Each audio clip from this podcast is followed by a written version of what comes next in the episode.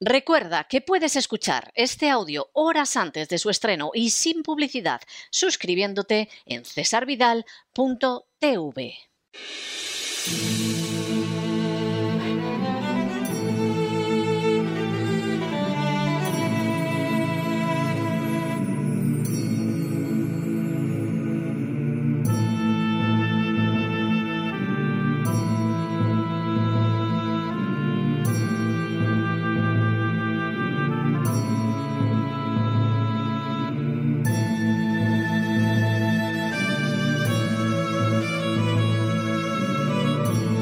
La voz con César Vidal, desde el exilio.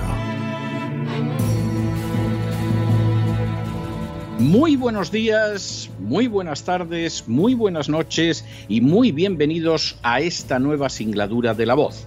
Soy César Vidal, hoy es el jueves 27 de enero de 2022 y me dirijo a los hispanoparlantes de ambos hemisferios a los situados a uno y otro lado del Atlántico y como siempre lo hago desde el exilio. Corría la tarde del 26 de enero de 1945 cuando las tropas soviéticas llegaron al campo de concentración de Auschwitz. Aunque durante el año anterior las fuerzas del Ejército Rojo habían ido liberando otros campos pertenecientes al régimen nazi, lo que allí encontraron superaba con mucho lo contemplado hasta la fecha. Hasta la una de la madrugada de aquel día, las SS se habían esforzado por borrar las huellas de los terribles horrores acontecidos en Auschwitz, pero la cercanía del enemigo había impedido que lo consiguieran de manera total. De los 35 almacenes del campo, aún quedaban en pie seis. En su interior se encontraron 368.820 trajes de hombre, 836.255 de mujer y una cantidad verdaderamente astronómica de ropa de niños. Asimismo, había almacenadas siete toneladas de cabello humano procedente de los reclusos que las SS no habían tenido tiempo de aprovechar. Mientras los soldados soviéticos iban recorriendo aquel lugar en medio del estupor más profundo, descubrieron centenares de cadáveres que yacían sin enterrar. Los supervivientes, en su inmensa mayoría esqueletos con la piel sobre los huesos, apenas llegaban a los 7.000. Auschwitz no era el holocausto, pero sí acabaría, no del todo con razón, convirtiéndose en su símbolo máximo. Hoy es el día del holocausto. Sin ánimo de ser exhaustivos, los hechos son los siguientes.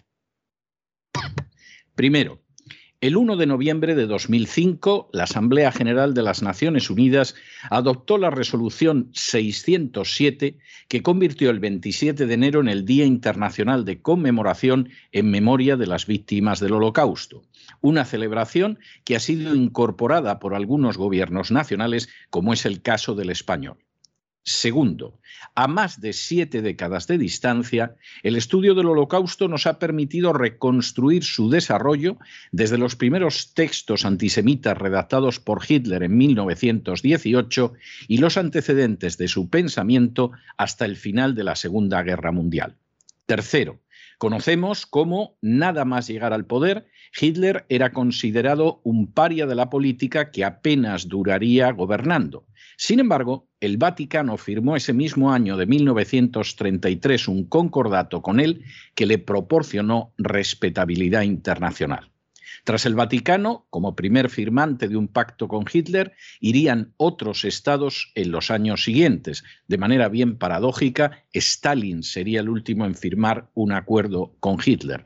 Pero lo cierto es que en 1933, y por enésima vez, el agua bendita papal recaía bendiciendo el mal.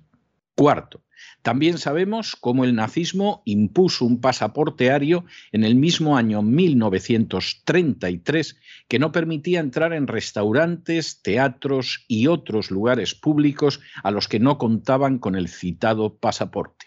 A partir de ese mismo momento, la sociedad alemana se dividió entre los que contaban con el pasaporte y aquellos que no lo tenían y se veían condenados a convertirse en parias, especialmente los judíos.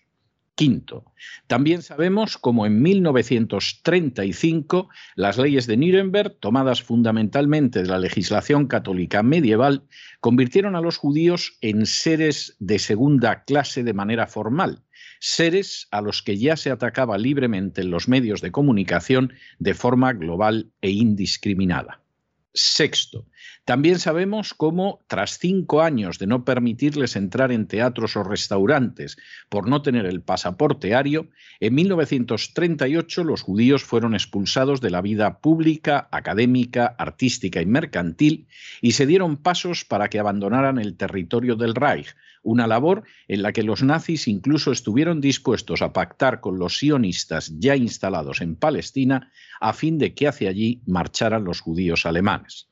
Séptimo, también sabemos cómo en 1940 la producción nazi de Viga Juda, el judío eterno, comparó los judíos con las ratas, facilitando así la idea del exterminio.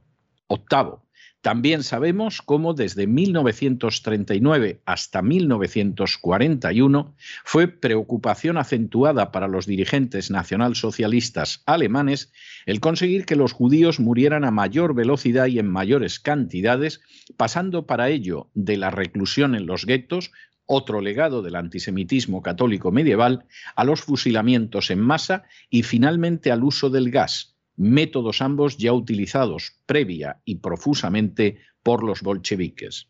Noveno. También sabemos cómo la responsabilidad del holocausto no recae única y exclusivamente sobre Alemania. De hecho, hubo colaboradores entusiastas de los nazis alemanes en Ucrania, Hungría, la Francia de Vichy, Polonia o Austria. A decir verdad, en realidad, los protagonistas de la solución final fueron en mayor proporción austríacos que alemanes. Décimo, también sabemos que en las naciones donde la población civil no se inhibió, sino que obstaculizó las deportaciones de judíos, éstas resultaron extremadamente difíciles, como fue el caso de la protestante Dinamarca, que consiguió salvar al más del 90% de sus judíos pero en aquellos lugares donde un sector de la población, como en Ucrania o Polonia, decidieron colaborar con los nazis, las muertes de los judíos aumentaron de manera extraordinaria. Un décimo. También sabemos incluso que para los aliados el destino de los judíos fue un objetivo secundario. Es cierto que, por ejemplo, tuvieron lugar canjes de reclusos por camiones, pero no lo es menos que si Roosevelt, siguiendo el consejo de Winston Churchill, hubiera bombardeado las líneas férreas que conducían a Auschwitz, decenas de miles de judíos y de gentiles hubieran podido salvar la vida. Y duodécimo, también sabemos que a 77 años vista, lo más importante no son todos esos datos con los que lamentablemente no podemos revertir la historia, sino las lecciones que podemos y debemos aprender del holocausto para nuestro presente y nuestro futuro. No son pocas las lecciones que se pueden extraer de esa terrible tragedia que denominamos el holocausto. La primera lección es que el totalitarismo puede llegar al poder a través de las urnas. Así lo hizo Hitler como anteriormente lo había hecho Mussolini. Igualmente podrían señalarse otros ejemplos más cercanos en la geografía y en el tiempo. Sin embargo, un gobierno que no respeta la legalidad y que incluso aprovecha las libertades democráticas para imponer el despotismo, no es un gobierno democrático, sino un enemigo de la libertad por más que se envuelva en los cantos al progreso. Insistamos en ello. Se suele recordar a Hitler, pero su caso no es el único ni a día de hoy el más relevante. Donde la libertad, la propiedad, la cultura no están a salvo, ni pueden desarrollarse sin obstáculos ni censura, donde un gobierno puede arrancar su hacienda a los ciudadanos, donde un ejecutivo puede pisotear impunemente la Constitución, nos hallamos en una sociedad que ya ha dado los primeros pasos hacia el drama. La segunda lección es que la persecución de los inocentes siempre va precedida de su denigración pública. Cuando los nacionalsocialistas alemanes crearon el pasaporte ario, que no permitía a los judíos entrar en cafeterías, restaurantes o teatros, cuando asemejaron a los judíos a ratas y cucarachas, cuando comenzaron a descargar su ira sobre los humoristas, cuando decretaron el boicot económico sobre los judíos, cuando cerraron medios de comunicación, muchos pensaron que no era tan grave porque previamente la propaganda nacional socialista había reblandecido la capacidad de crítica. No era difícil, además, porque algunos judíos habían tenido un papel muy relevante en las revoluciones comunistas de Rusia primero y de Alemania y Hungría después. Era innegable también el papel más que destacado de los judíos en la Cominter y en el aparato represivo soviético. Sin embargo, al identificar a una parte con el todo, se produjo el triste y más que peligroso fenómeno que agudamente resumió un judío ruso al decir que lo que ha hecho el judío Trotsky lo va a acabar pagando el judío Mermelstein. En otras palabras, la culpa de las atrocidades cometidas por algunos se arrojaron sobre millones que nada tenían que ver con ellas, y así al final la tragedia aniquiló a millones de inocentes. La satanización de los judíos manifestada en la imposición de nombres injuriosos, en su exclusión de lugares públicos por no tener el pasaporte ario, en su representación como animales repugnantes del tipo de la rata, la cucaracha o el piojo, en el desprecio acentuado, en la negación de cualquier posible rasgo humano, en su asimilación con los peores miedos de la sociedad, fueron tan solo el inicio de un camino que acabó desembocando primero en leyes discriminatorias y en la reclusión de los guetos y las matanzas en masa después. La tercera lección es que el doble lenguaje de los totalitarismos no debe ser pasado por alto sino advertido. Como supo señalar magníficamente George Orwell, que aprendió el horror del comunismo durante la Guerra Civil Española, la guerra es presentada como la paz y la expansión como la contención. Por supuesto, los eufemismos se repitieron de manera que sobrecoge. La solución final, por ejemplo, era sólo el término, si no hermoso, al menos en apariencia neutral, que ocultaba un conjunto de medidas que acabarían en medio del horror más pavoroso con la vida de millones de judíos europeos. No fueron los nazis los primeros, y a día de hoy no dejamos de observar la existencia de instancias donde se afirma que se busca la paz mientras se desencadenan maniobras de desestabilización o acciones armadas directas o que prometen el bien del pueblo, a la vez que hunden en la servidumbre y en la miseria, o que hablan de armonía y reconciliación buscando destruir por completo al contrario. No saber captar esa duplicidad manipuladora del lenguaje constituye uno de los errores más costosos que se pueda imaginar. La cuarta lección es que la única posibilidad de enfrentarse con el totalitarismo es la defensa firme y resuelta no sólo de la libertad, sino también de la verdad. El pacto con el totalitarismo ha podido tener un sentido en momentos muy excepcionales de la historia. Por ejemplo, pactar con Stalin resultaba indispensable para vencer a Hitler. Pero la utilización de ese instrumento de acción de manera sistemática implica entrar en situaciones de extraordinario peligro cuyas consecuencias rara vez dejan de alcanzar el espanto. Los ejemplos recientes no son, por desgracia, escasos. Que Estados Unidos apoyara a los talibán afganos contra la Unión Soviética pudo parecer inteligente. Algunos, de hecho, siguen jactándose de ello. Pero semejante paso llevó directamente al 11 de septiembre y a los horrores actuales en Afganistán e Irak, ambas guerras perdidas, o Libia. Que Israel respaldara jamás con la idea de debilitar a la Organización para la Liberación de Palestina pudo parecer una buena idea, pero el efecto de esa decisión sigue generando un sufrimiento brutal que ha recaído y recae sobre Israel y también sobre los palestinos.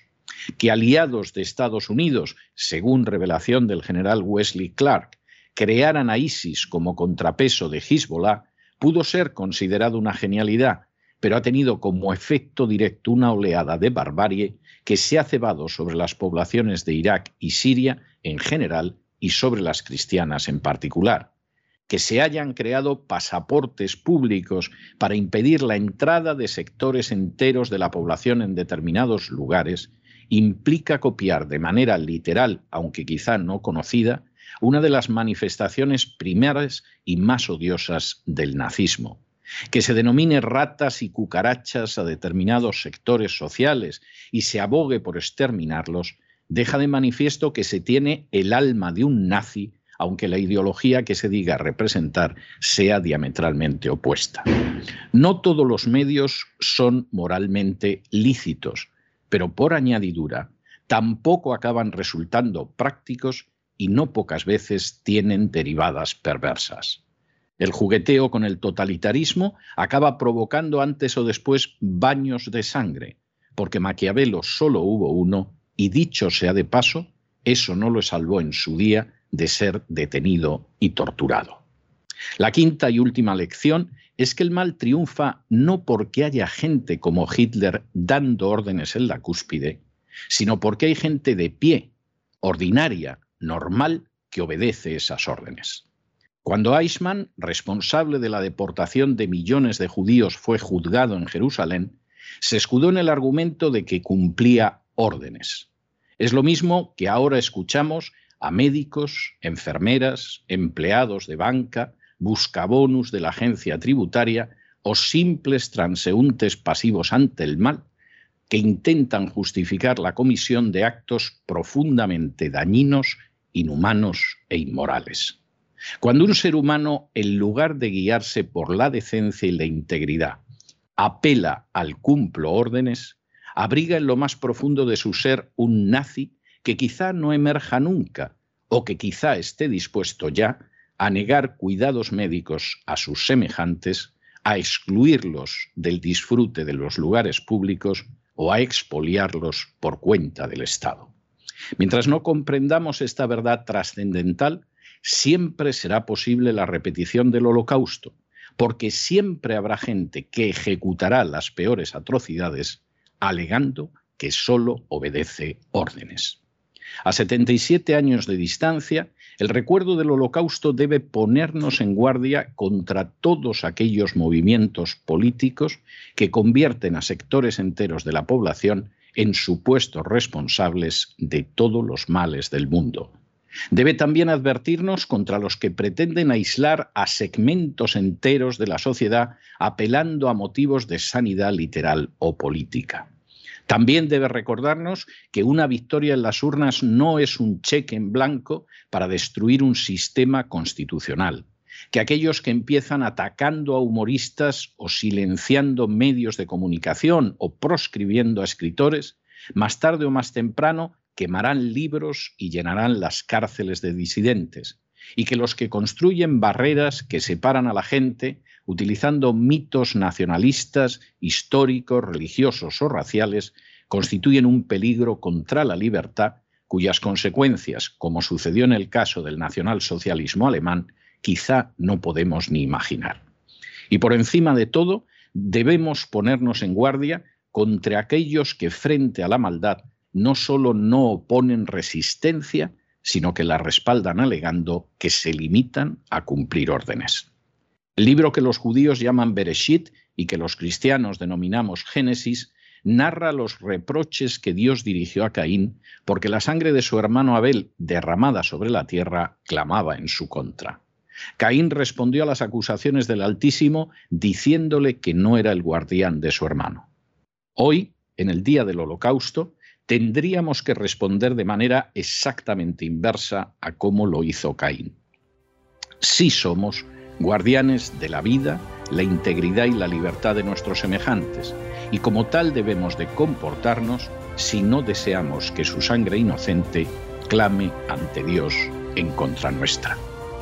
Pero no se dejen llevar por el desánimo o la frustración. Y es que a pesar de que los poderosos muchas veces parecen gigantes, es solo porque se les contempla de rodillas y ya va siendo hora de ponerse en pie. Mientras tanto, en el tiempo que han necesitado ustedes para escuchar este editorial, la deuda pública española ha aumentado en cerca de 7 millones de euros. Y desgraciadamente, no poco de ese dinero va para abrigar medidas y acciones que recuerdan de manera pavorosa el inicio del holocausto. Muy buenos días, muy buenas tardes, muy buenas noches. Les ha hablado César Vidal desde el exilio. Que Dios los bendiga.